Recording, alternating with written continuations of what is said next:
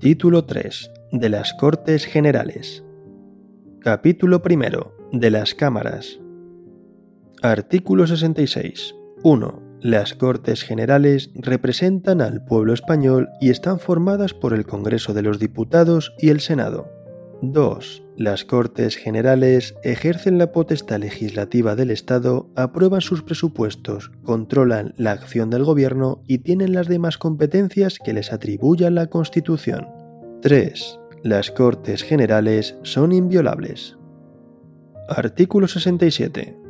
1. Nadie podrá ser miembro de las dos cámaras simultáneamente ni acumular el acta de una asamblea de comunidad autónoma con la de diputado al Congreso. 2. Los miembros de las Cortes Generales no estarán ligados por mandato imperativo. 3. Las reuniones de parlamentarios que se celebren sin convocatoria reglamentaria no vincularán a las cámaras y no podrán ejercer sus funciones ni ostentar sus privilegios. Artículo 68. 1. El Congreso se compone de un mínimo de 300 y un máximo de 400 diputados elegidos por sufragio universal, libre, igual, directo y secreto, en los términos que establezca la ley. 2. La circunscripción electoral es la provincia. Las poblaciones de Ceuta y Melilla estarán representadas cada una de ellas por un diputado. La ley distribuirá el número total de diputados asignando una representación mínima inicial a cada circunscripción y distribuyendo los demás en proporción a la población. 3. La elección se verificará en cada circunscripción atendiendo a criterios de representación proporcional. 4. El Congreso es elegido por cuatro años. El mandato de los diputados termina cuatro años después de su elección o el día de la disolución de la Cámara. 5. Son electores y elegibles todos los españoles que estén en pleno uso de sus derechos políticos. La ley reconocerá y el Estado facilitará el ejercicio del derecho de sufragio a los españoles que se encuentren fuera del territorio de España. 6. Las elecciones tendrán lugar entre los 30 y 60 días desde la terminación del mandato. El Congreso electo deberá ser convocado dentro de los 25 días siguientes a la celebración de las elecciones. Artículo 69. 1. El Senado es la Cámara de Representación Territorial. 2. En cada provincia se elegirán cuatro senadores por sufragio universal, libre, igual, directo y secreto por los votantes de cada una de ellas en los términos que señale una ley orgánica. 3. En las provincias insulares, cada isla o agrupación de ellas con cabildo o consejo insular constituirá una circunscripción a efectos de elección de senadores correspondiendo tres a cada una de las islas mayores, Gran Canaria, Mallorca y Tenerife, y uno a cada una de las siguientes islas o agrupaciones, Ibiza, Formentera, Menorca, Fuerteventura, Gomera, Hierro, Lanzarote y La Palma. 4. Las poblaciones de Ceuta y Melilla elegirán cada una de ellas dos senadores. 5. Las comunidades autónomas designarán además un senador y otro más por cada millón de habitantes de su respectivo territorio. La designación corresponderá a la Asamblea Legislativa o, en su defecto, al órgano colegiado superior de la comunidad autónoma de acuerdo con lo que establezcan los estatutos que asegurarán en todo caso la adecuada representación proporcional. 6. El Senado es elegido por cuatro años. El mandato de los senadores termina cuatro años después de su elección o el día de la disolución de la Cámara. Artículo 70. 1. La ley electoral determinará las causas de inelegibilidad e incompatibilidad de los diputados y senadores, que comprenderán, en todo caso, a. a los componentes del Tribunal Constitucional, b. a los altos cargos de la Administración del Estado que determine la ley, con excepción de los miembros del Gobierno, c. al defensor del pueblo, d. a los magistrados, jueces y fiscales en activo, e a los militares profesionales y miembros de las fuerzas y cuerpos de seguridad y policía en activo. F. A los miembros de las juntas electorales. 2. La validez de las actas y credenciales de los miembros de ambas cámaras estará sometida al control judicial en los términos que establezca la ley electoral. Artículo 71. 1. Los diputados y senadores gozarán de inviolabilidad por las opiniones manifestadas en el ejercicio de sus funciones. 2. Durante el periodo de su mandato, los diputados y senadores gozarán asimismo de inmunidad y solo podrán ser detenidos en caso de flagrante delito. No podrán ser inculpados ni procesados sin la previa autorización de la Cámara respectiva. 3. En las causas contra diputados y senadores será competente la Sala de lo Penal del Tribunal Supremo. 4. Los diputados y senadores percibirán una asignación que será fijada por las respectivas cámaras. Artículo 72. 1. Las cámaras establecen sus propios reglamentos, aprueban autónomamente sus presupuestos y de común acuerdo regulan el estatuto del personal de las Cortes Generales. Los reglamentos y su reforma serán sometidos a una votación final sobre su totalidad que requerirá la mayoría absoluta. 2. Las cámaras eligen sus respectivos presidentes y los demás miembros de sus mesas. Las sesiones conjuntas serán presididas por el presidente del Congreso y se regirán por un reglamento de las Cortes Generales aprobado por mayoría absoluta de cada Cámara. 3. Los presidentes de las cámaras ejercen en nombre de las mismas todos los poderes administrativos y facultades de policía en el interior de sus respectivas sedes. Artículo 73.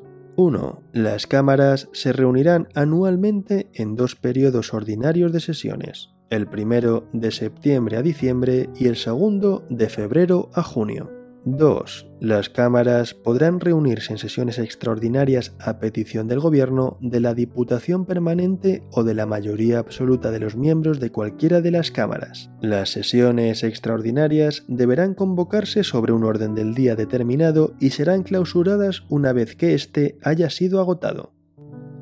Artículo 74. 1. Las cámaras se reunirán en sesión conjunta para ejercer las competencias no legislativas que el título segundo atribuye expresamente a las Cortes Generales.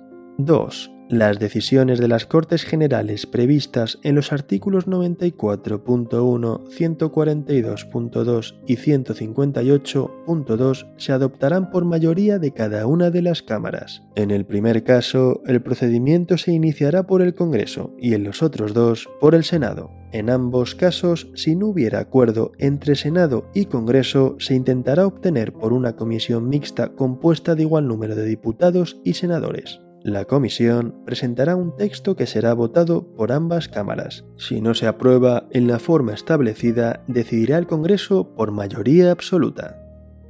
Artículo 75. 1. Las cámaras funcionarán en pleno y por comisiones.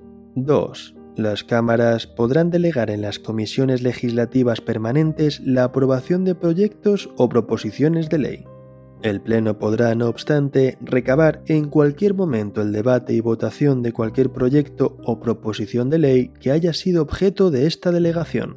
3. Quedan exceptuados de lo dispuesto en el apartado anterior la reforma constitucional, las cuestiones internacionales, las leyes orgánicas y de bases y los presupuestos generales del Estado. Artículo 76. 1 el Congreso y el Senado, y en su caso ambas cámaras conjuntamente, podrán nombrar comisiones de investigación sobre cualquier asunto de interés público. Sus conclusiones no serán vinculantes para los tribunales ni afectarán a las resoluciones judiciales, sin perjuicio de que el resultado de la investigación sea comunicado al Ministerio Fiscal para el ejercicio, cuando proceda, de las acciones oportunas. 2. Será obligatorio comparecer a requerimiento de las cámaras la ley regulará las sanciones que puedan imponerse por incumplimiento de esta obligación. Artículo 77. 1. Las cámaras pueden recibir peticiones individuales y colectivas siempre por escrito, quedando prohibida la presentación directa por manifestaciones ciudadanas. 2. Las cámaras pueden remitir al gobierno las peticiones que reciban. El gobierno está obligado a explicarse sobre su contenido siempre que las cámaras lo exijan. Artículo 78. 1. En cada Cámara habrá una Diputación permanente compuesta por un mínimo de 21 miembros que representarán a los grupos parlamentarios en proporción a su importancia numérica. 2. Las diputaciones permanentes estarán presididas por el presidente de la Cámara respectiva y tendrán como funciones la prevista en el artículo 73, la de asumir las facultades que correspondan a las cámaras de acuerdo con los artículos 86 y 116 en caso de que éstas hubieran sido disueltas o hubiere expirado su mandato, y la de velar por los poderes de las cámaras cuando éstas no estén reunidas. 3 Expirado el mandato o en caso de disolución, las diputaciones permanentes seguirán ejerciendo sus funciones hasta la constitución de las nuevas Cortes Generales. 4. Reunida la Cámara correspondiente, la Diputación Permanente dará cuenta de los asuntos tratados y de sus decisiones. Artículo 79. 1. Para adoptar acuerdos, las cámaras deben estar reunidas reglamentariamente y con asistencia de la mayoría de sus miembros. 2. Dichos acuerdos, para ser válidos, deberán ser aprobados por la mayoría de los miembros presentes sin perjuicio de las mayorías especiales que establezcan la Constitución o las leyes orgánicas y las que para elección de personas establezcan los reglamentos de las cámaras. 3. El voto de senadores y diputados es personal e indelegable. Artículo 80. Las sesiones plenarias de las cámaras serán públicas, salvo acuerdo en contrario de cada cámara adoptado por mayoría absoluta o con arreglo al reglamento. Capítulo 2. De la elaboración de las leyes. Artículo 81. 1 son leyes orgánicas las relativas al desarrollo de los derechos fundamentales y de las libertades públicas las que aprueben los estatutos de autonomía y el régimen electoral general y las demás previstas en la Constitución. 2. La aprobación, modificación o derogación de las leyes orgánicas exigirá mayoría absoluta del Congreso en una votación final sobre el conjunto del proyecto. Artículo 82. 1. Las Cortes Generales podrán delegar en el Gobierno la potestad de dictar normas con rango de ley sobre materias determinadas no incluidas en el artículo anterior. 2. La delegación legislativa deberá otorgarse mediante una ley de bases cuando su objeto sea la formación de textos articulados o por una ley ordinaria cuando se trate de refundir varios textos legales en uno solo. 3. La delegación legislativa habrá de otorgarse al Gobierno de forma expresa para materia concreta y con fijación del plazo para su ejercicio. La delegación se agota por el uso que de ella haga el Gobierno mediante la publicación de la norma correspondiente. No podrá entenderse concedida de modo implícito o por tiempo indeterminado. Tampoco podrá permitir la subdelegación a autoridades distintas del propio Gobierno. 4. Las leyes de bases delimitarán con precisión el objeto y alcance de la delegación legislativa y los principios y criterios que han de seguirse en su ejercicio. 5. La autorización para refundir textos legales determinará el ámbito normativo a que se refiere el contenido de la delegación especificando si se circunscribe a la mera formulación de un texto único o si se incluye la de regularizar, aclarar y armonizar los textos legales que han de ser refundidos. 6. Sin perjuicio de la competencia propia de los tribunales, las leyes de delegación podrán establecer en cada caso fórmulas adicionales de control. Artículo 83. Las leyes de bases no podrán en ningún caso a autorizar la modificación de la propia ley de bases. B. Facultar para dictar normas con carácter retroactivo. Artículo 84.